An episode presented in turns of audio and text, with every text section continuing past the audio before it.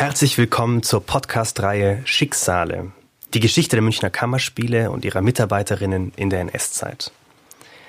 Mein Name ist Martin Waldestauber, ich bin Dramaturg an den Münchner Kammerspielen und leite den künstlerischen Forschungsbereich Erinnerung als Arbeit an der Gegenwart. Am heutigen Tag und zu Anfang auch unserer Podcast-Reihe Schicksale habe ich einen ganz besonderen Gast hier im Studio, Professor Brechtgen vom Institut für Zeitgeschichte. Guten Tag. Guten Tag. Ich freue mich sehr, dass Sie heute hier dazugekommen sind. Wir sind ja schon länger im Gespräch über die Recherchen und die Bemühungen der Münchner Kammerspiele und Sie waren auch bei uns im November 2019 bei einer großen Veranstaltung im Schauspielhaus, an die ich sehr gerne zurückdenke und die auch der Auftakt war, unsere Bemühungen in die Öffentlichkeit zu tragen. Nun also diese Podcast-Reihe und ich würde zu ganz zu Beginn Sie fragen wollen, tut sich München besonders schwer in der Erinnerung an die NS-Zeit und auch vielleicht damit verbunden, wie ist das für die gesamtdeutsche Gesellschaft? Zunächst für die westdeutsche und dann für die bundesdeutsche nach der Wiedervereinigung mit der Erinnerung an die NS-Zeit. Ja, das sind jetzt äh, drei Fragen, über die man ganze Vorlesungen halten kann. Und ich äh, versuche das mal in ein paar Worten äh, zunächst mal für die Münchner Gesellschaft und die Münchner Stadt zu beschreiben. München im Umgang mit dem Nationalsozialismus ist insofern ambivalent, als natürlich die Stadt selbst in den 1920er Jahren das Zentrum der Nationalsozialisten war. Hitler hat hier gelebt und äh, dann auch am Obersalzberg, aber vor allem hier in München. Bayern war das Zentrum der nationalsozialistischen Bewegung generell. Es gab hier den Putschversuch im November 1923, den Prozess gegen Hitler, die Haft in Landsberg ist auch nicht weit weg. Und dann auch schon recht bald äh, die Freilassung und die Wiederaufnahme der Aktivitäten. All das ist also intensiv mit München äh, verbunden. Und deswegen hieß München ja auch Hauptstadt der Bewegung. Und das NSDAP Parteizentrum war hier. Und viele entscheidende architektonische Repräsentationsbauten wurden zuerst vor allem hier in München geplant, am Königsplatz, das Haus der Kunst und ähnliches. Und nach 1945 wenn man das ganz knapp und pauschal zusammenfassen möchte, ähm, hat sich die Münchner Stadtgesellschaft vor allem darauf berufen, dass sie eigentlich eine sozialdemokratische Tradition habe und dass der Nationalsozialismus und die Rolle, die München als Hauptstadt der Bewegung gespielt hat, nicht so sehr ins Zentrum der Erinnerung und der Behandlung ähm, der eigenen Stadtgeschichte gerückt werden sollte. Und wenn man so will, kann man diese Schwierigkeiten der Auseinandersetzung, die Zögerlichkeiten, das Langsame, das Umstrittene, das nicht genau hinschauen wollende an den Diskussionen äh, um das NS-Doku-Zentrum erkennen, das ja erst vor wenigen Jahren eröffnet wurde und dessen Planungen sehr lange gedauert haben, dessen Konzeption sehr umstritten war und das auch im Vergleich dann zu anderen Städten in der Bundesrepublik doch relativ spät kam.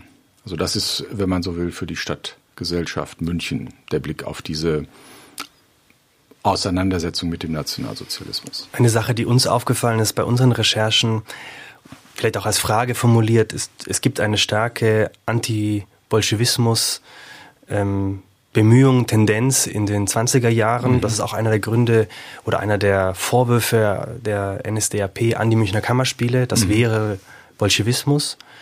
Und das wird natürlich auch unterstützt aus gewissen konservativen bürgerlichen Kreisen heraus. Und das erleben wir, ja wieder in der Nachkriegszeit mit dem aufkeimenden Kalten Krieg. Also lässt sich über diesen Anti-Bolschewismus auch nachweisen, welche Kontinuitäten die den Nährboden vielleicht lieferten oder eine Machtgrundlage auch für Hitler, die sich dann in, in anderer Form nach dem Zweiten Weltkrieg fortsetzen?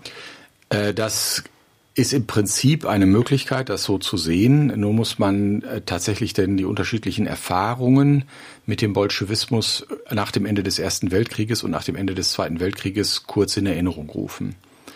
Am Ende des Ersten Weltkrieges hat die Revolution in der Sowjetunion stattgefunden und die Sowjetunion war eigentlich von der marxistischen, leninistischen Theorie her eigentlich ein Land, das noch nicht für die Revolution reif war. Das heißt, es gab gerade in Westeuropa, aber vor allem im Deutschen Reich, auch in Frankreich und in Großbritannien, auf Seiten derjenigen, die dieser marxistischen Ideologie anhängen, die Erwartung, dass andere Länder, vor allem das Deutsche Reich, sehr viel reifer wären für eine baldige Revolution, als es die Sowjetunion war. Und das war am Ende des verlorenen Weltkrieges in Deutschland eine reale Gefahrenperzeption in weiten Teilen der deutschen Bevölkerung. Hinzu kam, dass viele derjenigen, die aus der Sowjetunion fliehen mussten, ähm, also ehemalige Herrschaftsschichten sozusagen, sich stark auch in Deutschland, in Berlin und anderswo niederließen und diese Furcht vor dem Bolschewismus dann mit nach Deutschland hineintrugen, so dass das noch einmal verstärkt wurde, was ohnehin schon da war. Diese Art der antibolschewistischen Grundhaltung war in weiten Teilen der Bevölkerung verbreitet und hier in München hat sich das dann im Zuge der Räterepublik und der Regierung Eisner und der Ermordung Eisners und der äh, Aktivitäten der Freikorps etc.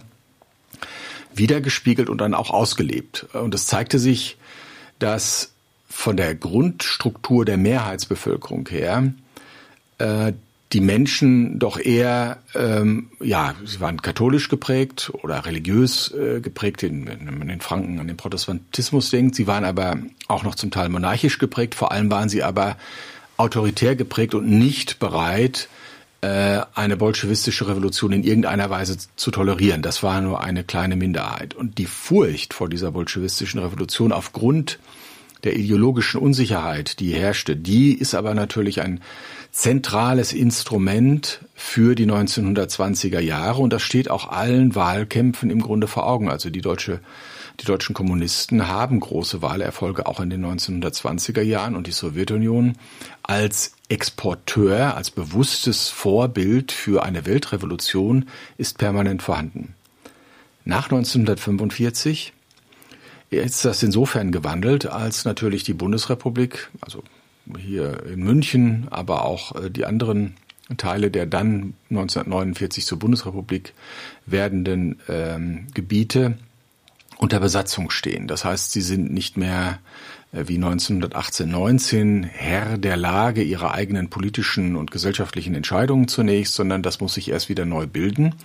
Und das bleibt auch für die nächsten Jahrzehnte so, dass die Alliierten bis 1949, bis zur Gründung der Bundesrepublik, zur Gründung des, äh, des Freistaates Bayern, schon etwas vorher, äh, immer eine Kontrollfunktion haben und dass die Bundesrepublik dann eine Rolle spielt in der globalen Auseinandersetzung des Kalten Krieges, die aber wiederum natürlich eine Auseinandersetzung zwischen dem dann westlichen Modell ist, der westlichen Demokratie, und dem bolschewistischen Modell der Sowjetunion.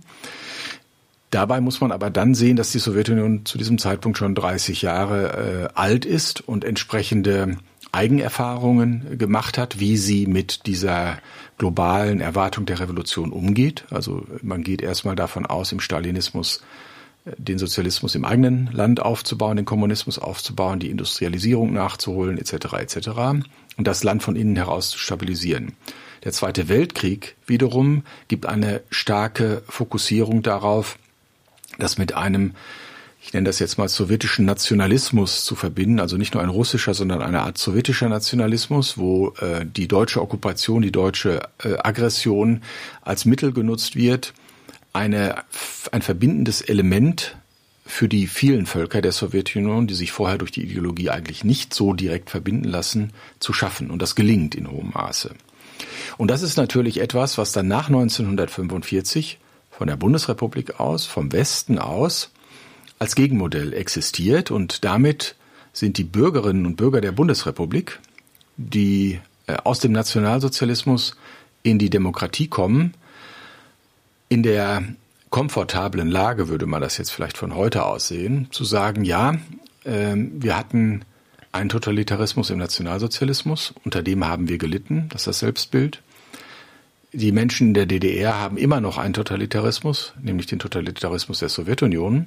Wir in der Bundesrepublik sind jetzt auf der richtigen Seite der Geschichte Und wir waren zwar im Nationalsozialismus, aber eigentlich müssen wir uns damit nicht so sehr auseinandersetzen, weil wir jetzt eigentlich den zweiten Totalitarismus bekämpfen oder uns dagegen wehren und entsprechend nicht so viel reflektieren müssen über das, was wir vor 45 getan haben, sondern über das, was wir tun müssen, um jetzt den gegenwärtigen Totalitarismus abzuwehren. Und das sind sozusagen zwei verschiedene Dimensionen der Furcht vor dem Bolschewismus, die aber in der historischen Perspektive direkt zusammengehören. Ja, und wenn wir nochmal zurück konkret auf München blicken und vielleicht auch auf Akteursebene, es gibt ein Zitat, ähm, das wir immer wieder erwähnen von Hermann Sinsheimer, der künstlerische Direktor der Kammerspiele war und in, im Exil in London eine Autobiografie geschrieben hat mit dem Titel Gelebt im Paradies. Und da gibt es diese kurze Formel, in München, hier lernte Hitler stehen und gehen weil man ihnen im Raum gab, die Unterstützung. Auf Akteursebene sind diese Familien, diese Netzwerke, die Hitler in den 20er Jahren unterstützt haben, schreiben die sich fort äh, in dieser neuen bundesrepublikanischen Realität? Und hat das auch damit zu tun, wie verdrängt worden ist in den 50er Jahren? Ja, das ähm, sind zwei ähm, Aspekte. Das eine ist das Milieu, in dem Hitler in den 1920er Jahren in München gewachsen ist. Familien, die ihn stark unterstützt haben, Interessengruppen, die ihn stark unterstützt haben, aber auch eine Geisteshaltung in, im Militär, in der Justiz, in der öffentlichen Verwaltung, die nach rechts sehr, sehr tolerant war und aus der autoritären Tradition, die in Bayern galt, die aber für ganz Deutschland galt, äh, eine große wenn nicht Sympathie, doch zumindest neutrale Befürwortung äh, der nationalsozialistischen Bewegung gezeigt hat. Und diese Gruppen von Unterstützern aus den 1920er Jahren, die sind nur zum Teil nach 1945 ähm, präsent oder kontinuit. Kontinu es gibt nur eine äh, Teilkontinuität, die gibt es vor allem auf Seiten der Funktionseliten. Und da kann man dann eben schauen, es gibt äh, beispielsweise in der Justiz oder in der öffentlichen Verwaltung, auch in der Finanzverwaltung und ähnlichen, Personen, die Ende der 1920er Jahre schon bedeutende Positionen einnehmen oder auch im mittleren Verwaltungsbetrieb sind, die durchaus in der Republik funktionieren, aber einen durchaus nicht republikanischen Geist mitbringen und hineintragen die dann im Nationalsozialismus weiter funktionieren, je nach Position äh, weiter Karriere machen, sich stärker engagieren oder vielleicht auch eine gewisse Distanz haben. In jedem Fall aber auf vielfältigen Ebenen dazu beitragen, dass der Nationalsozialismus funktionieren kann und sich dynamisieren kann zwischen 33 und 45. Und die dann, wenn sie nicht gerade zu den Haupttätern gehören, nach 1945 wieder in der Verwaltung und in anderen äh, Funktionsbereichen tätig sind, in der Medizin, in der ähm, Juristerei etc. Und insofern gibt es tatsächlich eine Kontinuität von Funktionseliten von den 1920er Jahren durchaus bis in die 1960er, zum Teil bis in die 1970er Jahre, von Menschen, die im Nationalsozialismus aktiv beteiligt waren. Und da muss man dann schauen, wir unterscheiden als Historiker zwischen formaler Belastung und materialer Belastung. Formaler Belastung würde man sagen, jemand war NSDAP-Mitglied oder sonst ähm, in einer Be Beteiligung ähm, im Rahmen der NSDAP-Herrschafts des Herrschaftsapparates tätig, also aktiv äh, äh, durch seine ähm, Mitgliedschaft.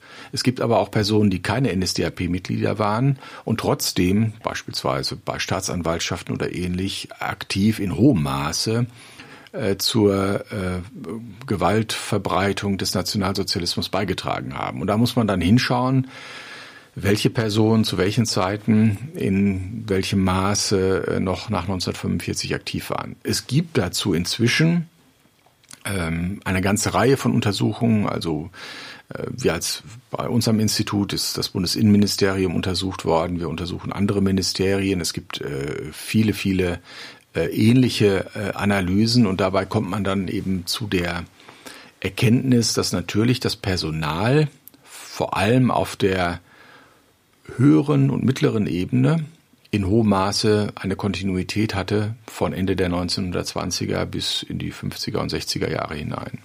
Was da an persönlicher Verantwortung oder sogar Schuld festzustellen ist, das muss man dann individuell untersuchen, das geschieht aber auch. Und blickt man von diesen Umständen, diesen Kontinuitäten in Funktionseliten auch auf die Frage, wie erinnert worden ist, also wie sich die Erinnerung an die NS-Zeit in den Jahrzehnten danach entwickelt hat? Ja, das ist natürlich ein zentrales Element. Und äh, wenn man jetzt vom Jahr 2021, 2022 an rückfragt, äh, wann haben denn die Deutschen begonnen, sich kritisch mit dem Nationalsozialismus auseinanderzusetzen und warum hat das äh, vielleicht zögerliche Phasen gegeben, dann blickt man natürlich zunächst mal auf die zweite Hälfte der 1940er Jahre, als das von außen an die Deutschen herangetragen wurde, vor allem durch die Kriegsverbrecherprozesse, der Hauptkriegsverbrecherprozess 1945, 46, dann die Folgeprozesse und äh, die Spruchkammern und ähnliches.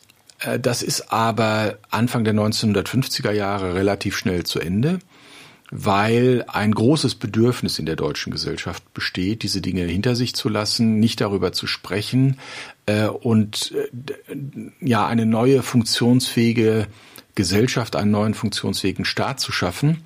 Und für diesen neuen funktionsfähigen Staat braucht man so sehen es zumindest die Zeitgenossen, und das ist wohl auch nicht ganz von der Hand zu weisen, Funktionseliten, die funktionieren und Expertise mitbringen.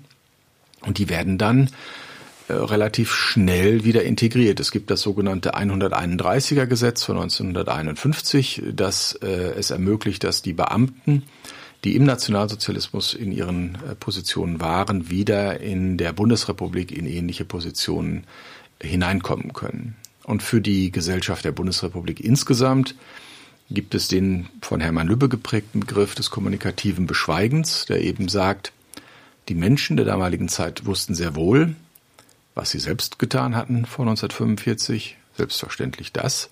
Sie wussten aber auch, was ihre Arbeitskollegen, was Nachbarn, Verwandte getan hatten, aber man hat bewusst nicht darüber gesprochen, also es kommunikativ beschwiegen, aktiv beschwiegen, um diese Erinnerung und das, was man da hervorbringen konnte, nicht als Störfaktor in die Gesellschaft der Gegenwart, der damaligen Gegenwart hineinzutragen.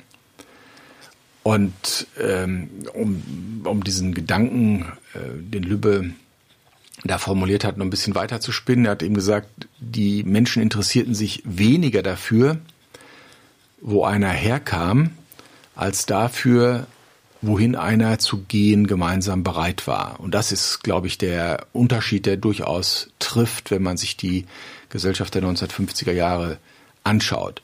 Das war dann mit dem Heranwachsen einer jüngeren Generation, mit dem Heranwachsen einer kritischeren Öffentlichkeit obsolet und äh, dieses kommunikative Beschweigen konnte so nicht mehr durchgehalten werden.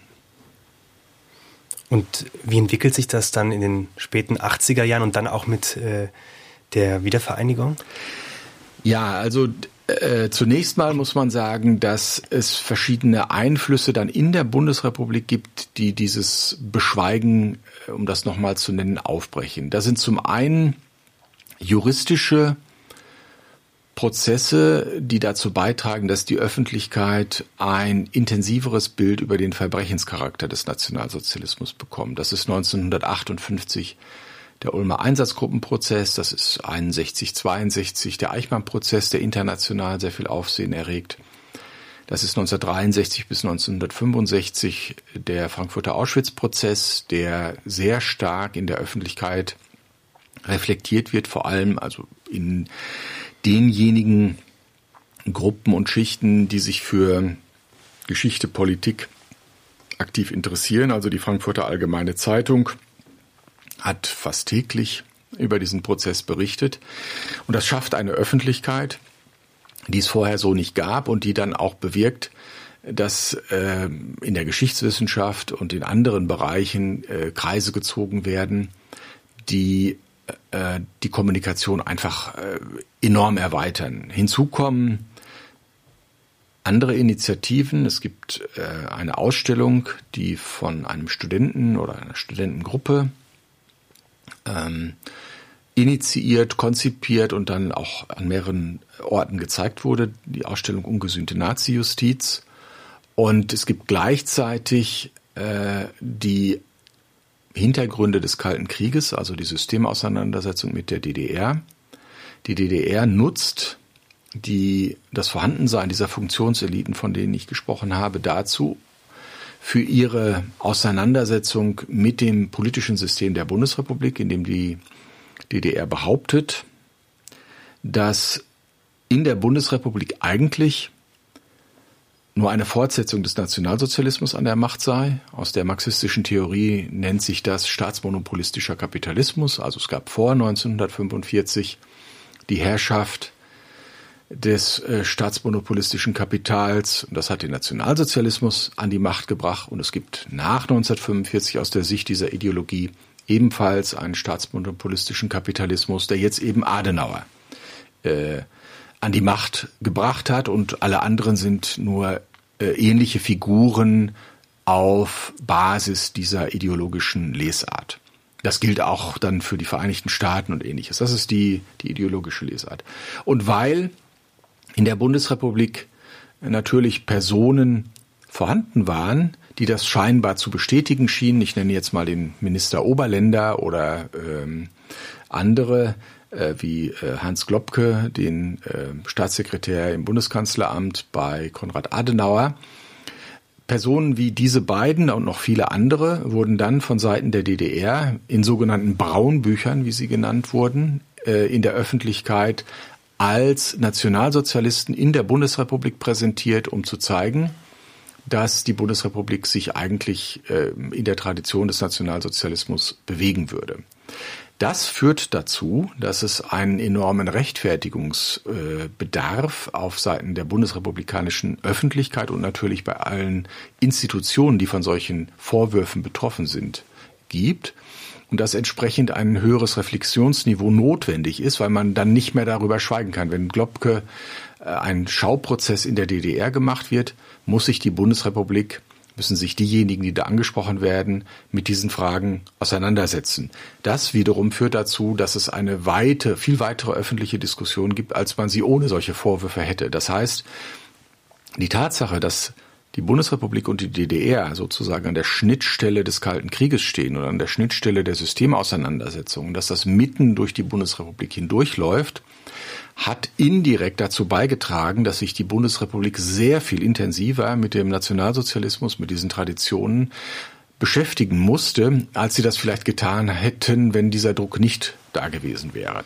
Das wollte man nicht unbedingt, aber man konnte dem nicht entrinnen.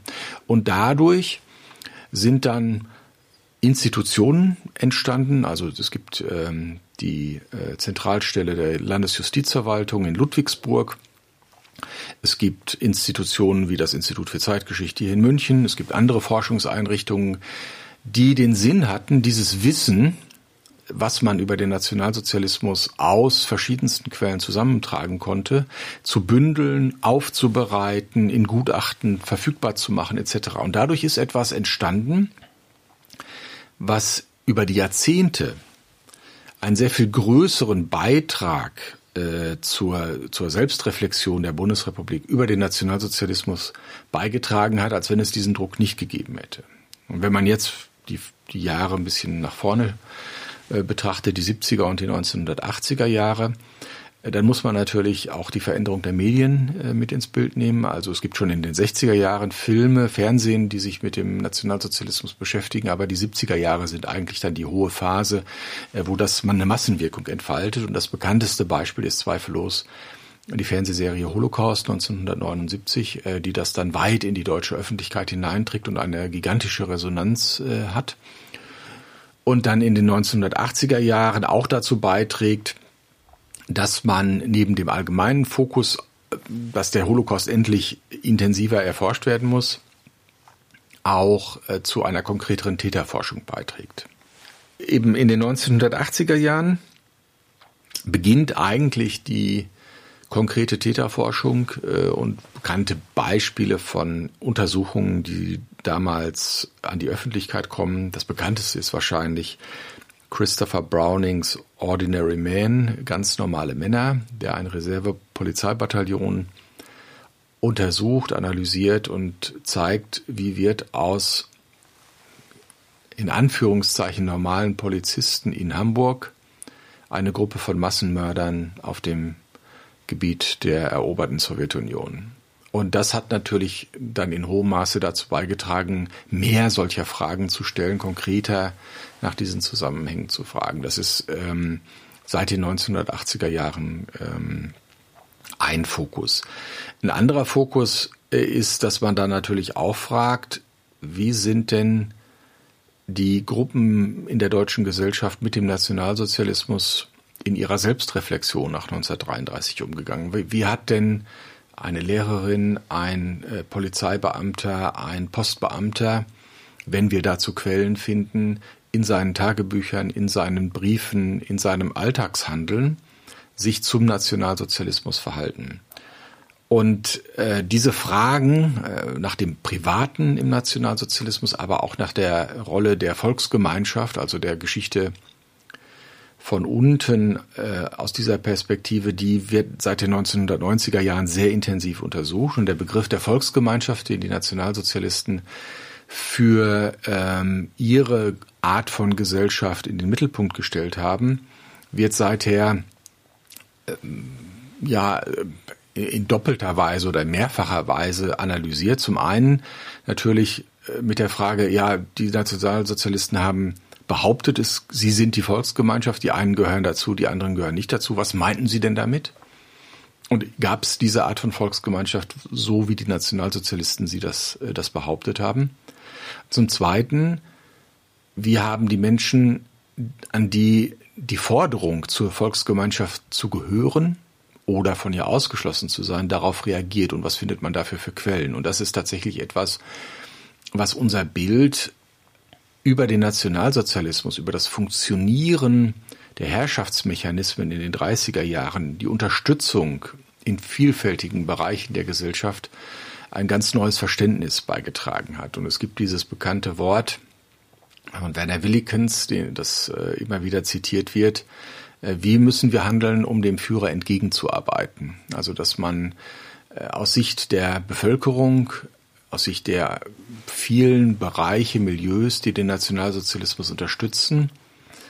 Wie agiert man, damit der Nationalsozialismus funktioniert? Und da haben wir äh, so ungefähr zwischen 1990 und, und 2010, 2015 eine Vielzahl von, von neuen Quellen und von neuen Analysen gewonnen, die eben zeigen, dass der Nationalsozialismus in weiten Teilen der deutschen Bevölkerung für viele Jahre auf Zustimmung stieß und eben auch deshalb am Ende so lange stabil war. Es spielt die Drohung mit Terror und mit Gewalt eine Rolle, also die, sagen, die Herrschaftstotalität von oben, aber es gibt eben auch ein hohes Maß an Identifikation und das hat nach 1933 in den ersten Jahren zunächst einmal sehr stark zugenommen. Also auch Gruppen, die Anfang äh, der Herrschaft 1933 vielleicht noch Skepsis waren, haben dann über die Jahre nicht nur ihren Frieden mit dem Nationalsozialismus gemacht, sondern angesichts der Entwicklung der Friedenszeit ein gewisses Maß an Identifikation oder sogar an, an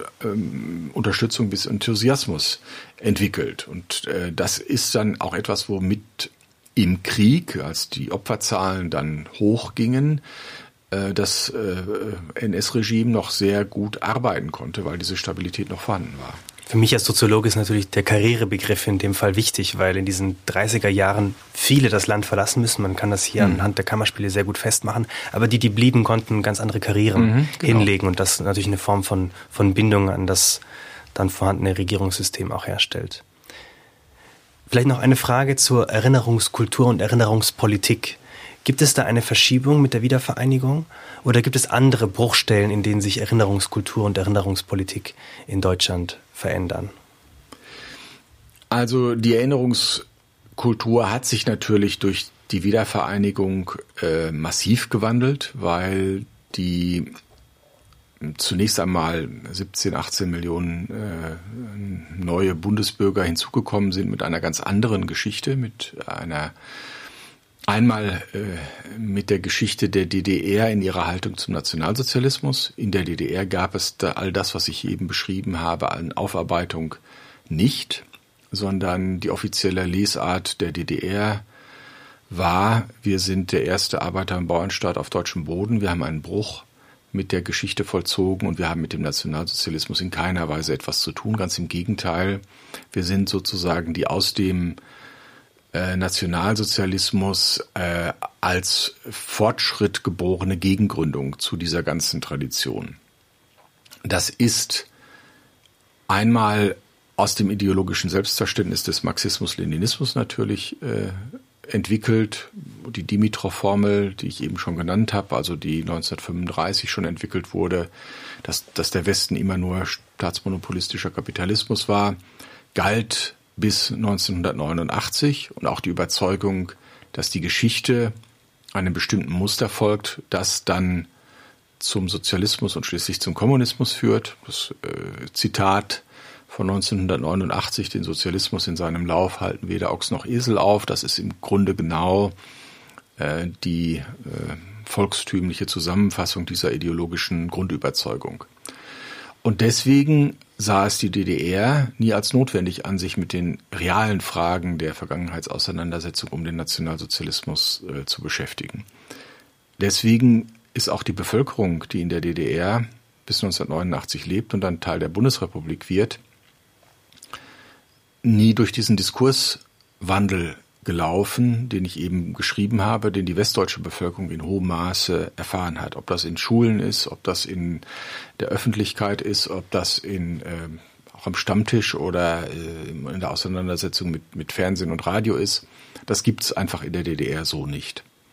Hinzu kommt, dass in der Bundesrepublik, das sollte man erwähnen, gerade in den 1980er Jahren auch viele Initiativen zur Analyse der Geschichte von unten entstehen. Also Geschichtswerkstätten heißt das oder Geschichte für alle heißen andere Vereine. Also Menschen äh, schauen, was in ihrem Umfeld zwischen 1933 und 1945 geschehen ist. Das sind äh, oft äh, Bürgerinitiativen oder ähnliches oder was man dann damals neue soziale Bewegungen genannt hat oder einfach auch nur Bürger, die sich zusammenschließen, weil sie sich für Geschichte interessieren und die sichern in dieser Phase durchaus ähm, nicht systematisch, aber doch sehr wertvoll eine Menge an Kenntnissen und an Materialien, die sonst verloren gegangen werden. Auch das gibt es in der DDR ebenso nicht. Das heißt, als 1990 die Wiedervereinigung kommt, haben sie in der Westdeutschen Bundesrepublik ein hohes Maß äh, schon an entwickelter Vergangenheitsreflexion sowohl auf wissenschaftlichem Gebiet wie auch in der Öffentlichkeit und vielfältige, durchaus schmerzhafte äh, Diskussionen. Und in, in der DDR haben sie das nicht. Und dann, nach 1990, ist natürlich die Mehrheit der Bevölkerung daran interessiert, nicht auf das Versäumnis der DDR-Auseinandersetzung mit dem Nationalsozialismus äh, zu fokussieren, sondern auf die Rolle der, äh, der SED-Diktatur und die Rolle des äh, SED-Staates in der ehemaligen DDR. Das heißt, wer 1995, nehme ich jetzt mal als Beispiel, äh, die Geschichte der vergangenen 50 Jahre blickt und dann in der, sag ich jetzt mal, in Dresden lebt, der fragt sich nicht, äh, was haben wir denn verpasst mit der Aufarbeitung des Nationalsozialismus, sondern der fragt sich, was ist zwischen 1945 und 1995 auf dem Gebiet der DDR und in Dresden und etc. passiert. Sprich, auch dann ist eine komplett andere Konzentration auf die eigene Geschichte und äh, diese Art der die die Inhalte, mit denen äh, dann auf dem Gebiet der DDR die eigene Geschichte aufgearbeitet wird, läuft sozusagen parallel äh, zur Geschichte, Geschichtswissenschaft in der Bundesrepublik, die sowohl die längerfristigen Perspektiven immer mitdenkt, denken muss, weil das in ihrer Tradition liegt, und die jetzt auch die DDR-Geschichte mit hineinnimmt. Und da gibt es also äh, nicht zu übersehende Spannungen zwischen diesen äh, beiden Traditionen, die dann aufeinandertreffen und die dann auch dazu beitragen, dass bis heute auf dem Gebiet der ehemaligen DDR äh, Themen des Nationalsozialismus und Themen der gesamtdeutschen Geschichte bis zurückgehend ins 19. Jahrhundert und den, den Ursprüngen des autoritären Denkens etc. nicht in der gleichen Weise reflektiert werden, wie, wie das früher im Westen war. Ganz am Ende unserer Podcast-Reihe werden wir auch darauf blicken, vor welchen Herausforderungen wir stehen, erinnerungspolitisch, im Hinblick auf Erinnerungskulturen. Und wir werden sehen, dass es neben diesen beiden, der westdeutschen, wenn man so mag, Traditionen und der Tradition der sogenannten neuen Bundesländer, mindestens noch eine dritte hinzukommt, nämlich die der radikal vielfältigen postmigrantischen Gesellschaft, die vielleicht das gar nicht an die eigene Familienbiografien rückbinden kann. Ein Thema, mit dem wir uns hier auch in den Kammerspielen stark beschäftigen werden in den nächsten mhm. Jahren in künstlerischen Projekten. Vielleicht zum Abschluss dieses ersten Gesprächs noch eine Frage. Die Kammerspiele recherchieren nun seit ein paar Jahren schon die Schicksale ihrer Mitarbeiterinnen in der NS-Zeit. Wundert Sie, dass ein solcher Prozess, diese Tiefenbohrung anhand konkreter Schicksale, die Geschichte der eigenen Institution zu studieren, erst so tief im 21. Jahrhundert begonnen worden ist? Wenn man als Historiker die Geschichte der Aufarbeitung äh, nach 1945 äh, als Thema hat, dann kennt man die unterschiedlichen Phasen und die unterschiedlichen Fokussierungen der deutschen Gesellschaft. Und es ist aus dieser Perspektive vielleicht verständlich, wenn zunächst mal juristische Fragen, politische Fragen, militärische Fragen und ähnliches im Mittelpunkt standen und Institutionen, die vielleicht nicht sofort in den Fokus geraten. Das kann sowohl die Kunst sein, das kann aber auch die Kultur äh, im Allgemeinen sein, mit einer gewissen Verzögerung erst ins Blickfeld geraten, wenn nämlich die, ich nenne das jetzt mal so, äh, größeren Themen abgearbeitet sind. Und in dieser Perspektive macht die Beschäftigung der Kammerspiele oder von Theatern keinen so großen Unterschied zu anderen Bereichen von Kunst und Kultur. Ich erinnere an äh, das Beispiel von NS-verfolgungsbedingt entzogenen Kulturgütern. Äh, Stichwort Gurlitt, Hildebrand Gurlitt, der noch in den 1950er Jahren äh, Teile seiner Sammlung äh, ganz normal in der damaligen Öffentlichkeit äh, zur Verfügung stellte für Ausstellungen, ohne dass es irgendein Problembewusstsein darüber gegeben hätte, ob vielleicht Teile dieser Sammlung, also ich will das jetzt gar nicht entscheiden, aber es gab gar kein Bewusstsein dafür, die Frage zu stellen, wie diese Sammlung zustande kam, welche Rolle er im Nationalsozialismus gespielt hatte und wie man mit diesen äh, äh, Kunstwerken umgehen muss. Das zeigt, dass ähm, bestimmte Bereiche der Gesellschaft leider kann man sagen, aber das ist, wenn man als Historiker auf diese Perspektiven blickt, jetzt nicht so ungewöhnlich, erst mit einer gewissen Verzögerung in den Mittelpunkt geraten. Und so würde ich jetzt auch hier sagen, äh, ja, es ist vielleicht verwunderlich, dass das erst äh, 70, 75 Jahre nach dem Ende des Nationalsozialismus geschieht. Auf der anderen Seite hat es ja äh, immer auch partielle Beschäftigungen damit gegeben. Es äh, gibt ja ein paar Bücher, die sich auch in den 70er, 80er Jahren schon zumindest zum Teil mit diesen Fragen beschäftigen. Man kann aber an diesen Büchern auch immer erkennen, welchen Reflexionshorizont die Gesamtgesellschaft diesem Thema zugemessen hat. Und daran kann man eben sehen, dass andere Themen sehr viel wichtiger erschienen für die Gesellschaft der 80er Jahre, der Gesellschaft der 90er Jahre, als uns das heute erscheint. Das heißt, wir haben heute dadurch, dass wir in den anderen Bereichen schon große Wissensbestände äh, gesammelt haben, vielleicht etwas mehr Luft in Bereiche vorzudringen, die nicht in allererster Linie sofort in den Fokus geraten. Ja, und für uns als Theater sind natürlich diese konkreten Schicksale, weil es ja auch um eine Form der Erzählung geht. Also auch eine, es gibt ja diese lange Tradition der Frage nach Geschichtsschreibung, Geschichtserzählung mhm. und an einem Theater, in dem Schreibung und Erzählung im Mittelpunkt stehen. Vielleicht tendieren wir deswegen auch äh, so stark zu dieser Perspektive anhand konkreter Schicksale, anhand der Biografien und Lebenswege unserer früheren KollegInnen, der, uns der eigenen Geschichte und auch der eigenen Verantwortungsgeschichte dieser Institution zu mhm. nähern. Vielen Dank für dieses Gespräch und äh, wir werden in den folgenden Wochen auch auf die Zeitgeschichte blicken entlang der Entwicklung der Institution Münchner Kammerspiele quer durch das 20. Jahrhundert. Vielen Dank für die Unterhaltung. Sehr gern.